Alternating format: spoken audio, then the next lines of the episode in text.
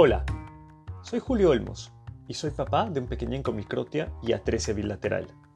Acá, en Hablemos de Microtia, quiero crear un espacio donde podamos conversar con otros papás y nos cuenten sobre lo que sintieron y qué hicieron cuando se enteraron de que su bebé nació con microtia. También conoceremos a personas adultas que nacieron con microtia, las cuales nos contarán cómo fue su vida, los retos que tuvieron y cómo los enfrentaron.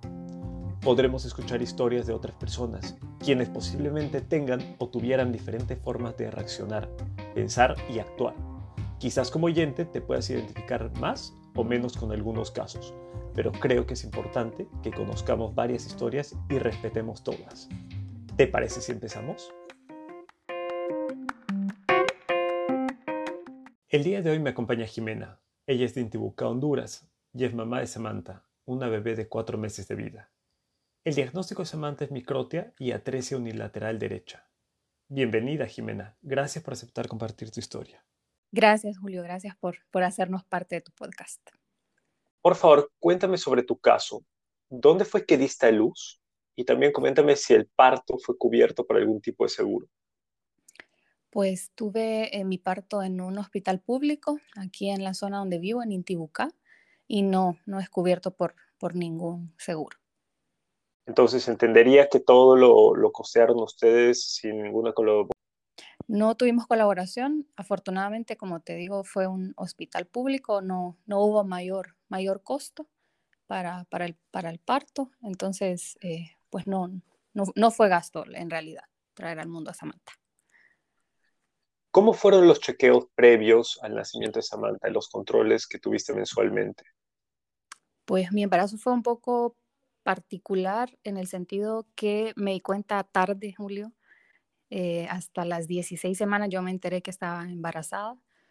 Em, por muchas circunstancias familiares, pues en aquel momento creo que ignoré los síntomas y hasta que ya me sentí muy mal y fui a un chequeo ya más exhaustivo pensando que estaba enferma, eh, pues mi ginecólogo me dio la noticia de, estar de 16 semanas de embarazo. A partir de ese momento tuve eh, ultrasonidos mensuales, eh, revisiones exhaustivas de parte de mi ginecólogo y muchos exámenes adicionales, porque pues tenía 35 años en ese momento y él me explicó pues que estaba como en, el límite de, ser una embarazada de riesgo. Eh, mi ginecólogo recomendó un ultrasonido estructural que es el que, e, ese estudio que nos indica si todas las condiciones de salud eh, están bien con el bebé y si su desarrollo es el óptimo dadas sus semanas de gestación. Eh, hasta el último ultrasonido, eh, pues tanto mi esposo como yo estábamos muy confiados que todo con Samantha estaba en perfecto estado. no, no teníamos ninguna señal de alerta, yo no tenía pues ningún síntoma que pareciera grave o, alguna molestia. Al contrario, todo, todo mi embarazo fue muy, muy tranquilo. ¿Y en qué momento te enteraste de que Samantha nacería o nació con microtia? Al momento que salió de mi vientre, en el momento que nació. Y la acercaron a mí para, para darle pecho. ¿Te diste cuenta porque lo observaste tú o porque tu, el pediatra o ginecólogo te dijo algo? Eh, porque lo observé. Eh, mi, mi, parto fue una cesárea y estaban tratando de colocármela en el pecho y, justo en la, en la, oreja, o sea, del lado de su oreja derecha.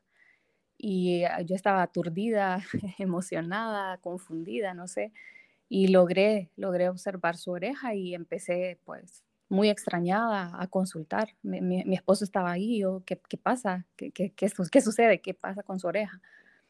Y pues la respuesta en ese momento, tanto de la pediatra como del ginecólogo, fue, no se preocupe, todo está bien, eso solo es estético.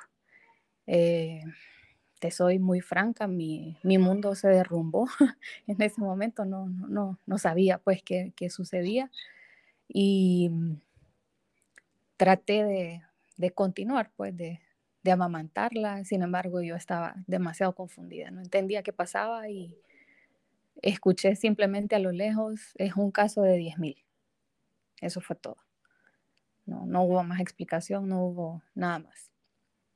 Entonces, ¿algún doctor mencionó algo sobre que nació con microtia o te dijeron que debías hacer algunos estudios adicionales? En ese momento no, Julio. Eh, sinceramente, eh, vivo en un lugar pues muy lejos de la capital. Eh, entiendo que quizás el conocimiento de las personas no sea como tan, tan homologado. Como te digo, lo único que me dijeron, no se preocupe, ella está bien. Ella está bien. Mientras yo estuve en el, en el hospital, no recibí ningún tipo de orientación. nada, nada, nada, la verdad. ¿Cómo te sentiste en ese momento? Mm, muy, muy confundida, muy confundida, eh, muy culpable, porque me preguntaba tantas cosas, ¿qué hice mal? ¿Qué no hice? Eh, ¿Por qué no me dijeron cuando hicimos el ultrasonido estructural? Eh, ¿Será que ya me embaracé a una edad demasiado tardía? no sé, no sé, se cruzaban mil, mil cosas en mi cabeza. Era simplemente una confusión. ¿Cómo fue que te enteraste de que Samantha tenía microtia y atresia? Eh, bueno, leí finalmente el, como la remisión o la salida, la hoja de salida eh, que me entregó el hospital y tenía el, diagnóstico de ella. Entonces, como seguía sin saber de parte de médicos, pues no me quedó más que empezar a buscar por mi cuenta en internet. Eh, yo sé que mi esposo también había hecho algunas indagaciones eh, vía internet y así fue como empezamos a, a conocer. Los primeros días de vida de Samantha, pues debo confesar que fueron para mí los días más oscuros de mi vida. Eh, yo estaba más inmersa en, el dolor, creo, en la negación eh, y en el pesar, no sé. Pero puedo decirte que al día 10 creo que algo, algo se iluminó en mi cabeza y empecé a buscar algunos videos, eh, a buscar grupos en internet, en, en Facebook, en Instagram, y llegué a varias comunidades de las que me hice parte. Empecé a hacer preguntas, empecé a relatar un poco mi caso y afortunadamente muchos papás, eh, muchas personas que padecen microtia empezaron a, responderme, a tratar de tranquilizarme. Y, y, fue ahí donde yo entendí todas las patologías asociadas que hay a la microtia. y, empezó mi curiosidad por, pues por saber qué, podía estar sucediendo con Samantha aparte de la microtia. Y pues fue así también que empecé a buscar algunos centros de audiología acá en, Honduras y hay varios.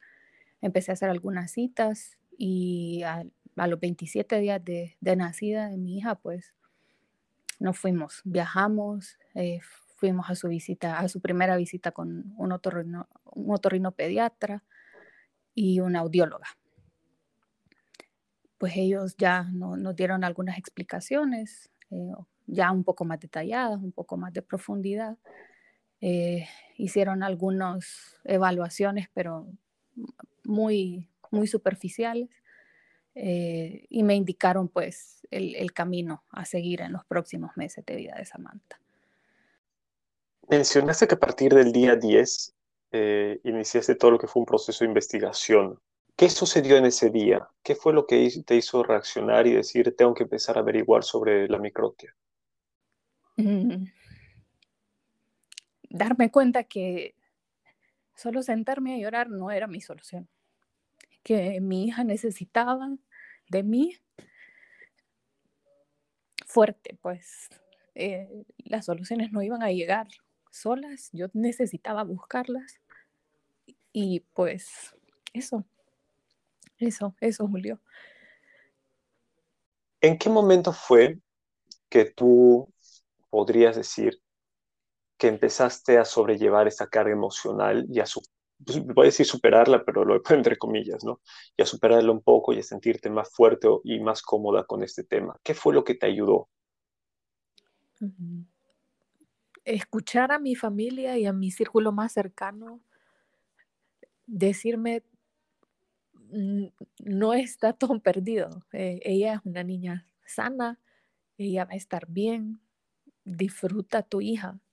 Eh, eso, eso, contar con, con, ellos, contar con su apoyo y, y saber que, que quizás era algo menos grave de lo que yo estaba eh, dimensionando en, mi cabeza. Uno de mis grandes miedos iniciales era, eh, bueno, la van a rechazar, no, no la van a querer, no la van a ver normal. Una mamá se hace muchas expectativas, Julio, eh, sobre un estado perfecto de, su bebé y darte cuenta que, que no, que, tu bebé quizás no está eh, en ese estado de perfección que nos hacemos socialmente, eh, pues es duro. Pero hablar del tema con, tu círculo seguro, con tus personas más cercanas, hace mucha, mucha diferencia. Y creo que eh, pues hay personas que te iluminan y, y, hubo mucha gente que me dijo, Jimena, hay, hay niños que nacen en condiciones mucho más graves eh, mucho más dolorosas, eh, otras circunstancias peores, y lo sobrellevan. Entonces eso, eso me ayudó, sinceramente. ¿Cómo y cuándo comunicaron a la familia y amigos sobre la condición de Samantha? Pues creo que fue en momentos diferentes. Eh, mi esposo logró hacerlo como desde el momento que anunció que Samantha nació. A, nuestra a nuestras personas de más confianza, él se los hizo saber. Y sinceramente yo no me, no me enteré de eso hasta que yo salí del hospital. Mientras yo estuve en el hospital, que fue 48 horas, pues estuve sin mi teléfono y estaba más al cargo de, de, cuidarme yo y cuidar a Samantha. Pero eh, ya al salir, al tercer día, ya la mayoría de nuestra familia, pues sabía, sabía la condición. Yo, yo tuve el valor de, hablar abiertamente del tema hasta que pude investigar, hasta que ya escuché su nombre con todas sus letras, eh, el tema de las patologías asociadas, todas las soluciones que hay. Entonces me encontré ya en, el valor de, de, darle ese nombre a la condición y ponérselo así como esto es lo que tiene Samantha. Después de la visita al, al otorrino, ¿cuáles fueron los siguientes pasos? ¿Qué más pudieron averiguar? ¿O qué estudios adicionales hicieron? Bueno, lo, como ella era, estaba tan pequeña cuando, cuando la llevamos, no, no tenía ni siquiera el mes de vida, eh, pues el, el, el, otorrino nos recomendó que los potenciales evocados no se hicieran antes de los cuatro meses. Eh, esa misma tarde visitamos una audióloga y pues nos dio la misma indicación. Ella ese día, pues, eh, además de hacer algunas evaluaciones también superficiales en Samantha, eh, pues nos prestó o, ella encendió un vibrador óseo y lo colocó del lado derecho de, la, de la cabeza de Samantha y pues logramos ver una reacción en ella a la voz de la, de la audióloga. Eh, obviamente eso hizo una diferencia en mí, pues, ver esa reacción en, en la bebé. Y, y, ella nos, nos dijo, bueno, no, hay, hay bastante esperanza de que podamos hacer mucho por ella eh, si se hace a tiempo. Sin embargo, igual es muy bebé, eh, necesitamos que su cerebro y el resto de sus órganos pues terminen de, acoplarse al mundo, así que esperen. Y sinceramente te, digo, estamos en ese proceso. Eh, lo que sí hicimos fue revisar sus riñones y revisar su corazón. En eso estamos ahorita. Ella está en, en chequeo con una cardióloga pediatra porque dado el estudio que ella eh, realizó, se enteró que, que su conducto tiene un conducto arterioso permeable o arterioso permanente, no, recuerdo cómo se llama. Eh, entonces estamos en el proceso de, darle tratamiento para esperar que cierre ese conducto y si no, pues tomar algunas otras decisiones según sea necesario. Entiendo que todo esto está cubierto por el Estado, ¿correcto? No, Julio. No, no, no. Eh, todo, todos los gastos médicos de Samantha pues son cubiertos al 100% por, por mí y por mi esposo. ¿Sientes que los médicos que consultaste bueno, después del nacimiento de Samantha eh, te asesoraron bien? Y si no lo hicieron, ¿cuáles crees que fueron sus limitaciones? Ay, con dolor en mi corazón te tengo que decir que no. Eh, lastimosamente, creo que la condición de microtia no es lo suficientemente conocida eh, a nivel de país y no digamos a nivel de la localidad en la que yo vivo. Eh, lastimosamente su pediatra se quedó muy, muy corta y simplemente me dijo, no, hay que esperar a que crezca para poderle hacer tratamiento, tratar de reconstruir la oreja, eh, pero no me orientó sobre todo lo conexo a la microtia, que si lo vemos en perspectiva, a veces lo conexo puede ser más grave que la misma condición. Eh, ya pensando en el otorrino, pues también eh, se enfocó mucho en el tema estético. Eh, en algún punto yo tuve que como mencionarle algunos órganos que, que, yo quería revisar o que quería asegurar que estuvieran bien para que él me diera esa remisión para ir al siguiente médico. Y pues la audióloga sí fue un poco más clara, eh, pues es más su campo. sin embargo, también creo que, que se pudo haber quedado un poco un poco corta, pudo haber sido un poco más extensa su explicación, un poco más clara sobre qué hacer, qué no hacer. Sin embargo, agradecí poder conocerla y, sobre todo saber que a nivel local hay opciones. Eh, bastante más caras, eso sí, debo decírtelo, es mucho, mucho más caro el tratamiento, o quizás no el tratamiento, sino eh, los aparatos de, de, ayuda para escucha eh, pues sin embargo, si es lo que haya, habrá que, habrá que tomarlo. ¿El otorrino te ofreció algún tipo de operación estético funcional? Sí, el otorrino eh, sí me explicó que, que es un tipo, ese tipo de operaciones deben hacerse ya a una edad un poco más avanzada de los niños, a partir de los siete años, me dijo él. Eh, me explicó que hay algunas brigadas extranjeras que, las hacen de manera gratuita, que hay una doctora especialista en Argentina eh, eh, para la reconstrucción estética eh, y que sí, que ahorráramos, que eso era lo más recomendable. Luego, pues conocimos a la audióloga y una de sus recomendaciones finales fue no hagan reconstrucción estética, no es lo más sabio, hay bastantes riesgos asociados a realizarla, lo mejor es adaptarla a, una, a un vibrador óseo y pues trabajar en ella autoestima y autoaceptación para que ella pueda vivir con, con su oreja como es. Hablando de los vibradores óseos, ¿crees que en tu ciudad existe información eh, al respecto de estos dispositivos? ¿O viste que es muy difícil de encontrar eh, quiénes son los proveedores, cuáles son los precios, o inclusive si el centro audiológico o proveedor que lleva estos productos eh, es de difícil contacto? No, no hay tanta información que sea fácil de ubicar, Julio.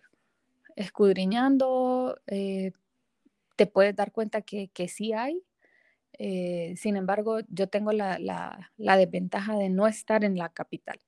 Entonces, para mí, eh, por ejemplo, una consulta implica un viaje de un día eh, o trasladarme varios días a la ciudad. hasta ahora, solo he tenido una visita con la audióloga y ella pues me ofreció los, los aparatos o los dispositivos de la marca que ella distribuye, que la que te digo que son bastante costosos. Eh, no he tenido todavía la oportunidad de, visitar otros centros audiológicos que quizás me puedan brindar otras opciones. Entonces la información sigue siendo muy limitada. Eh, por teléfono, pues es muy poco lo que la gente te, puede dar a conocer porque necesitan ver la condición del niño quizás en, en, físico, pues, en presencia.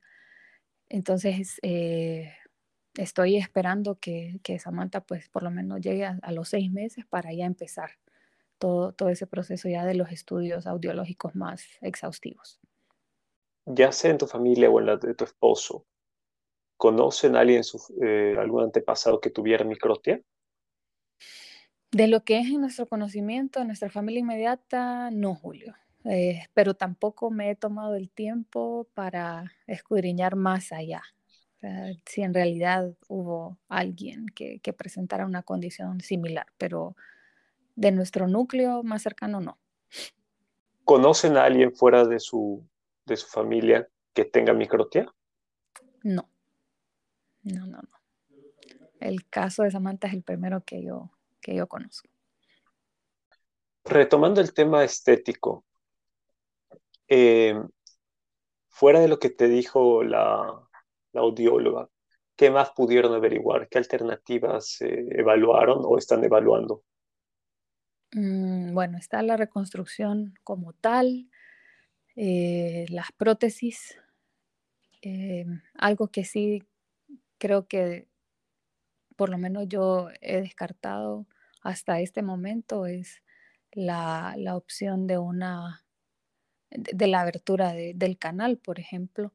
Y déjame decirte que haber escuchado otros testimonios de tu podcast eh, me reafirman que quizás no es lo más conveniente. Eh, de hecho, creería que no es algo por lo que yo voy a luchar. Eh, no es algo, no es una meta para mí en realidad eh, la reconstrucción de la oreja de mi hija. Si en algún momento fuera su decisión, si, si ella necesitara eso para sentirse mejor, pues podríamos evaluar las posibilidades. Pero no, no es algo con lo que yo me siento cómoda pensar que, que vamos a someter a ese tipo de dolor a Samantha. Por lo general llegan preguntas, ya sean de personas adultas o de niños, sobre la oreja de, de nuestros pequeños. ¿Tuviste alguna, pongámoslo, pongamos dos escenarios. Primero, ¿tuviste alguna pregunta incómoda de parte de un adulto? Segundo, ¿tuviste alguna pregunta peculiar eh, o graciosa por parte de un niño sobre la oreja de Samantha? Adultos todavía no. Eh, y creo que comentarios de niños, quizás uno, que una niña vino a visitarla hija de una muy buena amiga, y lo que nos dijo fue, una de las orejitas de Samantha todavía no está lista, como queriendo decir que todavía no se había terminado de formar. Pero fue tan espontáneo, fue tan natural su comentario que, que lo que hizo fue enternecerme, pues. Ya viendo todo en retrospectiva, definitivamente el enterarnos de que nuestros pequeños nacen con o van a nacer con microtia es algo, es algo duro. Pero ¿cómo consideras que hubiera sido más fácil este proceso de asimilar que nacería con microtia? Si te hubieras enterado antes de que naciera, en algún chequeo mensual, o si te enterabas, como fue tu caso, en su nacimiento, ¿cómo crees que hubiera sido más fácil este proceso de mm. asimilación? es, difícil responderte, Julio, porque sí, lo he pensado muchas veces. Si yo me hubiese enterado al momento todavía de estar embarazada, pero no hubiera tenido un médico que me guiara y me, me hiciera entender, creo que hubiera sido mucho más duro que enterarme como sucedió en realidad, que fue al momento de su nacimiento. Sí, fue un shock, no, eso es algo que yo nunca voy a olvidar, pero eh, ya, ya, ya estaba la niña conmigo, ya había nacido, era como, bueno, salgamos adelante con lo que hay. Cuando nos enteramos con mucha antelación de, condiciones que de todas maneras no podemos cambiar, hagamos lo que hagamos, pues quizás es, es prolongar un dolor innecesariamente. Es mayor la confusión quizás. Entonces, si, si tengo que elegir o, tuviera que decirte cuál prefiero, creo que así como sucedieron las cosas en el momento que ella nació. Este podcast quedará grabado en las diferentes plataformas y probablemente Samantha en algún momento de su vida vaya a oír este episodio. ¿Qué mensaje le dejarías a Samantha? que es una niña amada por toda su familia, por sus papás y que vamos a hacer lo humanamente posible, imposible, porque ella sea una niña plena, porque ella sea una niña feliz y que pueda alcanzar todo su potencial. Que esa es, esa es mi misión de vida. Nuevamente, este, este episodio queda grabado, tú lo podrás escuchar las veces que quieras. ¿Qué mensaje te darías a ti misma para, para el futuro? Que, que todo va a estar bien, que, que la vida nos va a dar fuerza, vamos a tener los medios, vamos a buscar mil y una maneras de asegurar que, todo esté bien, que, que nuestra familia salga adelante. Si pudieras retroceder en el tiempo y encontrarte contigo el día del nacimiento de Samantha, el mismo día en el que te enteras de que, de que tiene microtia, ¿qué te dirías? Que disfrute a Samantha. Que no me encierre en el dolor, que no me cierre en, en la culpa ni en la vergüenza, porque es más importante la vida de Samantha. Jimena, quiero agradecerte por este episodio, por haberme regalado estos minutos y, por, y sobre todo por haberme contactado, porque lo hiciste por Spotify y, el, y yo lo buscarte por redes para tratar de, de, que cuentes tu historia fue, fue algo que eh, lo hacía por primera vez. En verdad estoy muy agradecido, gracias por el contacto que tuviste conmigo, eh, gracias por compartir todo lo que sentiste como padre que, que, tiene un pequeño con microtia. Sé que es un viaje difícil, recién lo estamos empezando, tanto tú como, como yo, recién lo estamos empezando, seguramente tendremos varios retos en el camino, pero creo que tenemos toda la buena disposición y, y todo el amor por nuestros pequeños para que este viaje lo podamos efectuar y lo podamos desarrollar con éxito. Eh, te dejo el micrófono libre por si quieres compartir tus redes sociales. Listo. Bueno, Julio, gracias en primer lugar eh, por, por tomarme en cuenta, por permitirme contar la historia de Samantha. Me siento contenta de haber encontrado tu podcast. Es muy, muy útil para mí. Leo, eh, escucho todos los episodios cada, cada que puedo. Eh, y pues eh, e, es, es muy, muy importante saber que no estamos solos. Eh, quizás en mis redes todavía no estoy tan abierta a compartir sobre microtia hasta este momento, pero sí es un medio que puede servir a otras personas para leer sobre nosotros, sobre cómo, cómo se hace, qué, qué hacer. con gusto las comparto. Estoy en Facebook como Jimena Vélez y en Instagram como veles.jime. Así que estoy más a la orden, más que a la orden si hay preguntas, algunos comentarios o si desde mi eh, breve experiencia hay algo que pueda hacer para ayudar, pues son más que bienvenidos.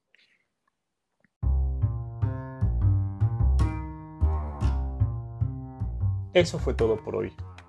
Existen muchos casos en los cuales los papás no tienen un diagnóstico claro o asesoramiento por parte del personal médico al momento que nacen sus peques. Por lo cual es importante que nosotros como padres nos informemos y recolectemos toda la información necesaria para buscar respuestas sobre la condición de nuestros bebés. Afortunadamente, vivimos en una época en la que la información está al alcance de todos sin embargo, tengamos mucho cuidado con lo que encontremos. No caigamos en engaños o información falsa. La mejor forma de evitar esto es seguir buscando información, consultar con médicos especializados en el tema y contactar a varias personas que estén viviendo lo mismo y tengan algo de experiencia. Recuerda que también me puedes encontrar en Instagram y TikTok como el padre de Luke. Me despido, agradeciéndote por estar acá y espero que nos podamos volver a encontrar para escuchar más historias. Hasta pronto.